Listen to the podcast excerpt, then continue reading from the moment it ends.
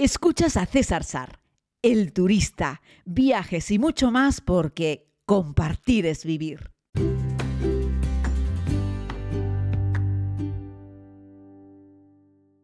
Saludos a todos, querida comunidad. Les hablo desde la isla de Tenerife y hoy vengo con un podcast eh, reflexivo para intentar imaginar cómo sería para mí un aeropuerto ideal. Ya saben que paso mucho tiempo en los aeropuertos, de hecho, bueno, vivo en la isla de Tenerife, que hasta antes de la pandemia la suma de los dos aeropuertos que tenemos en Tenerife, Tenerife Norte y Sur, nos daban una conectividad con 123 ciudades del mundo. Eso quiere decir que estábamos a dos vuelos de cualquier rincón del planeta. Eh, sí, es decir, desde Tenerife estamos mejor comunicados que desde la inmensa mayoría de los lugares de, de España, porque, claro, con tantas conexiones, por supuesto, con Madrid y Barcelona, pero conexiones con Londres, con Berlín, con Moscú, con un montón de aeropuertos que son punteros desde los cuales puedes volar a su vez a cualquier otro sitio del mundo. Así es que eh, desde Tenerife estoy a dos saltos de cualquier rincón del planeta. Ya lo sabéis, con todos los viajes que hago, con todos los vuelos que tomo, pues la verdad es que en realidad debería vivir al lado de la T4, básicamente, o, al lado del Prat, y, a partir de ahí volar ¿no? a, cualquier lugar. Pero bueno, hay que reconocer que estar en Tenerife tiene muchas de esas ventajas, y es que, ya le digo, estoy a dos saltos de cualquier, de cualquier sitio, y es una, es una, bueno, es una auténtica maravilla, me permite viajar mucho por el mundo, en ocasiones a un salto, en ocasiones a dos saltos, y además los que hay a un salto suelen tener un muy buen precio, porque hay bastantes aerolíneas low cost que aterrizan en Canarias desde distintos puntos de Europa y eh, cuando quiero hacer largo recorrido conecto con alguna ciudad europea dentro de España o fuera de España y de ahí salto a cualquier otro rincón. Pero esa reflexión viene sobre cómo eh, me gustaría que fuesen los aeropuertos, ese lugar en el que paso tantísimo tiempo de mi vida. Bueno, os he contado y hay un podcast sobre esto y puedes ir a buscarlo, que tengo tarjeta Priority Pass para poder estar en las salas VIP de los aeropuertos, así es que llego con tiempo a los aeropuertos, llego sin prisa a los aeropuertos para, bueno, pues no, por disfrutar de la sala en sí, sino pues porque no quiero perder el billete de avión y porque aprovecho y trabajo, hago cosas y también como en esas salas y a veces me he dicho en esas salas. El resultado es que paso mucho tiempo en los aeropuertos y me he sacado esa tarjeta Priority hace ya algunos años porque evidentemente las zonas comunes de algunos aeropuertos son el terror, el terror.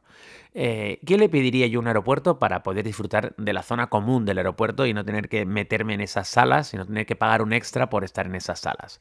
Bueno, uno, que fuese un lugar espacioso. Parece una tontería lo que estoy diciendo, se supone que los aeropuertos son lugares enormes, pero hay lugares, eh, como hay aeropuertos que se han quedado pequeños, es decir, la afluencia de gente que tienen se los ha comido y hace que cuando entres al aeropuerto, pues la sensación que tengas es de que, es de que no, no cabes allí. En cuanto se juntan unos cuantos vuelos en hora peak, eh, la afluencia de gente es enorme y vas tropezándote con todo el mundo. Dos, que tengan unos techos altos y que no hagan eco, que los insonoricen bien, pero no solo eh, hacia afuera, no para que no escuches el ruido de los aviones, que bueno, ahí podríamos eh, ver o no si hasta qué punto el sonido de un avión podría ser hasta simpático en el interior de un aeropuerto, depende cómo, claro. ¿eh? Luego tiene sitios como el aeropuerto de Zanzíbar que no tiene ni cristales, ¿no? La sala de espera está directamente a la pista y cada vez que arrancar un motor ahí no puedes hablar con la persona que está al lado. Tampoco es eso, ¿vale? Eh, entre correr y parar hay un largo tracho, un, un tramo bastante importante. El caso es que quiero que estén insonorizados en el interior, que hayan hecho un estudio de acústica eh, para que cuando la gente hable y esté dentro hablando, absorba lo máximo posible el sonido, porque cuando un aeropuerto tiene mala acústica y todo retumba mucho, la gente tiende a hablar cada vez más alto para escucharse mejor los unos a los otros y acaba todo el mundo gritando. Y entonces aquello es una locura, parece una jauría de gente pegando gritos. ¿No les ha pasado cuando van a comer a algún restaurante, el típico restaurante grande con un salón enorme, pero que tiene mala acústica, como que todo retumba y, y de repente te quedas callado sin hablar con el que tienes alrededor y te das cuenta que todo el mundo en todas las mesas está gritando y hay un ruido ensordecedor? Bueno, pues esto pasa en algunos aeropuertos. Sin ir más lejos, en la T1, T2 y T3 de Madrid, es una locura. Es una locura por cómo se hizo en su día, porque los tesos son bajos, porque, bueno, está lleno de añadidos. Bueno, eso es un un desastre de aeropuerto, habría que tirarlo abajo. El, la T1, la T2 y la T3 de Madrid es un desastre. Sin embargo, la T4 es menos ruidosa. El aeropuerto del Prat, por ejemplo, es más ruidoso. No tanto como el T1, T2 y T3 de Madrid, pero el Prat también es ruidoso. La T4 de Madrid ya la hicieron mejor, aunque yo creo que no hicieron un estudio de acústica, pero sí lo que hicieron fue meter unos techos altísimos y ahí quieras o no, pues la sonoridad, sonoridad pues queda más diluida en, un ambiente más grande y por lo tanto tampoco hay esa súper escandalera que en el aeropuerto de Madrid de la T4, aunque cuando hay mucha gente también hay ruido. Pero eso se podría solucionar diseñándolos expresamente para absorber el sonido. Pero claro, eso es un extra que AENA no lo va a hacer. Ya sabéis la, la medio guerrilla que le tengo declarada a AENA, aunque de vez en cuando les felicito, porque en fin, eh, tampoco crean, ¿eh? hay otros aeropuertos mejor gestionados, pero, pero, en fin, lo de los aeropuertos en términos generales eh, no les han dado demasiadas vueltas, creo yo, creo yo. El caso es que yo le pediría a un aeropuerto que fuese más silencioso, que tuviese techos altos, que tuviesen una ventilación natural allí donde se pueda, o por lo menos que permitan que corra el aire y, o que tengan un aire acondicionado con un buen estudio. Hay aeropuertos en los que entras y te congelas. Eh, no, no es un aire acondicionado inteligente eh, que se adecua en función del número de personas que hay, que tampoco suelen controlar la humedad. A veces se te reseca la garganta en un aeropuerto, que es una pasada, como si estuvieses en un avión, pero un aeropuerto. Y, y, eso creo que no lo han controlado muy bien. Así es que bueno, también pediría esto. Otra cosa que le pido a un aeropuerto es que tenga mucha luz natural, una luz artificial, que no sea una caja cerrada. Hay un montón de aeropuertos que son una caja cerrada y eso me parece terrorífico. En eso, por ejemplo, la T4 lo hace muy bien, no es una caja cerrada, puedes ver el exterior. Eh, pero bueno, el aeropuerto, por ejemplo, de Tenerife Sur tiende más a ser una caja cerrada que un lugar abierto. También tiene techos bastante bajos, le han ido haciendo añadidos y el resultado que tienes es que estás como metido en una caja de zapatos con una ventanita por un lado. ¿no? Eh, algo parecido le ocurre al, al, Prat en la zona central, salvo que te a uno de los brazos y donde ya encontramos cristal a izquierda, a izquierda y derecha. Lo que pasa es que lo han llenado de tantas cosas que han ido tapando los cristales de lo que era la idea original, ¿no? Le han ido metiendo cosas eh, y entonces pues cada vez tienes menos visión al, al, exterior, sobre todo en la parte de abajo, que es donde están, donde están los aviones, ¿no? Otra cosa que le pido a los aeropuertos, por supuesto, es una buena conexión a Internet, pero abierta y rápida y punto pelota. Es decir, no quiero estar conectándome a 40 sistemas distintos como en, en Qatar, que tienes que estar poniendo el número de localizador del billete o poniendo un número de teléfono para que te envíen un código, o esos aeropuertos rácanos como el aeropuerto de Estambul, que te, solamente te permiten conectarte dos horas a Internet. ¿Cómo que dos horas a Internet? Si tengo que estar cuatro horas de escala. ¿Cuál es el problema aquí? Yo ya pago mis tasas aeroportuarias. Quite parte de, de mis tasas aeroportuarias de otras cosas que mete usted allí y póngame por favor las tasas aeroportuarias, las quiero con una buena conexión a Internet.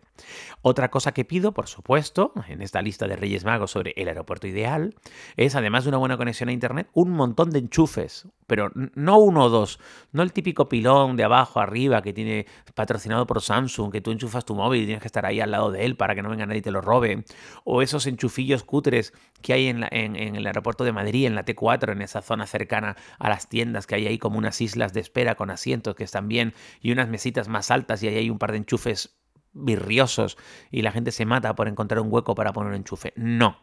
Hace falta que todos los asientos que hay en el aeropuerto para esperar tengan un enchufe, por lo menos un enchufe por cada dos asientos. Punto pelota. Es lo que pedimos los usuarios. Escuchen a los usuarios. Queremos estar cómodos, tener buena conexión a Internet y tener un enchufe. Todos queremos lo mismo. Todos. No hay excepción. Toda la gente que pasa por un aeropuerto y que hace una escala para ir de un sitio a otro, viene a lo mejor más fastidiado de conexión porque ha usado el teléfono para leer, ha usado el teléfono para ver una peli, en fin, necesitamos conectar nuestros dispositivos, necesitamos recargarlos y estar conectados al mundo. Luego, ¿qué queremos? Unos lugares para sentarse dignos, como los del aeropuerto de Schiphol, por ejemplo, en Ámsterdam, o como los aeropuertos de, yo qué sé, de, de, Düsseldorf, en Alemania. Queremos sillones cómodos para sentarnos, no esos potros de tortura que tiene AENA en los aeropuertos en España, que parece que los han diseñado para una cárcel, pero vamos, para, para los presos que se portan mal en las prisiones, porque yo creo que los presos que están cumpliendo penas penitenciarias, en fin, por cualquier cosa, pero se portan bien y están ahí pues pagando sus penas, no, no tienen unas, unas butacas tan tan incómodas como las que tiene AENA. Ese metal medio forradillo con un plasticucho, que a veces no tiene ni el plasticucho. Es una cosa deprimente, triste. Da pena ver esas sillas que ponen en los aeropuertos en España, en todos. Eh, las han, comprado 18 millones, los han puesto en todos los aeropuertos y tienes la misma mm, silla virriosa en Asturias, en Tenerife, en Madrid, en Barcelona. Por favor, AENA, por favor. O sea, usted quiere matar a sus, a sus clientes, ¿no? A sus pasajeros. ¿Saben cuál es el problema? Que tú no puedes elegir. O sea, tú no puedes decir, pues no quiero usar AENA, me voy a otro aeropuerto que no esté gestionado por AENA. No, te los comes. Tú puedes elegir qué aerolínea, pero la AENA te lo vas a tener que comer. Luego, otra cosa. La gestión de los baños, que ya he hablado un montón de veces. Yo no sé cómo lo hacen. Sí, tienes una tablilla con 300 firmas, la persona que se supone que va y limpia firma, y entras y ves 30.000 firmas. Pero yo siempre veo los baños, en términos generales, los baños de los aeropuertos en España, sucios. Ojo, parte de esa culpa la tenemos también los usuarios, ¿eh? pero en general están sucios. Así es que bueno, creo que no es mucho pedir, no es mucho pedir.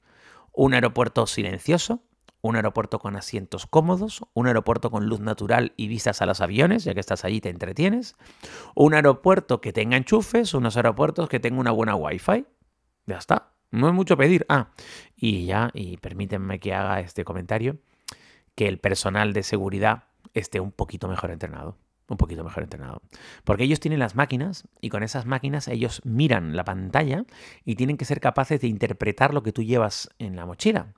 Lo que pasa, desde mi punto de vista, es que no están suficientemente entrenados, hacen un cursito de tres meses y muchas veces te obligan a abrir una mochila para ver algo que no es que sea ilegal llevarlo, sino que ellos no son capaces de interpretarlo.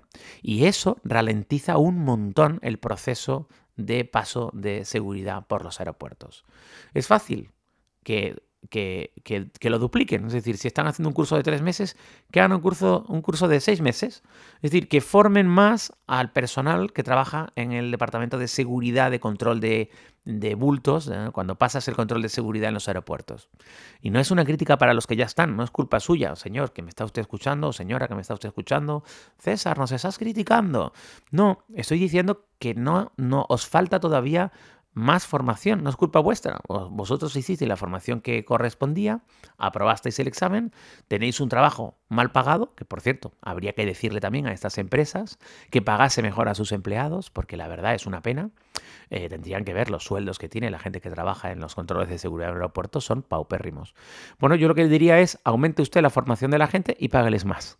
Así pasaremos mejor y más rápido el control de seguridad, nos sentiremos más seguros porque personas más cualificadas, ellos serán capaces de interpretar mejor lo que llevamos en los bolsos y ellos además se llevarán un mejor salario a casa. Yo sé que esto que pido es un imposible, pero hombre, me parece que un punto tan clave en un aeropuerto como el control de seguridad Mm, en fin, lo hemos ido dejando en España. Digo en España, ¿eh? porque hay otros aeropuertos que son, son, son muy eficientes, no más fieros, pero sí muy eficientes a la hora de controlar lo que llevas en el equipaje sin necesidad de pedirle al usuario que abra permanentemente su maleta porque no es capaz uno de interpretar lo que lleva dentro.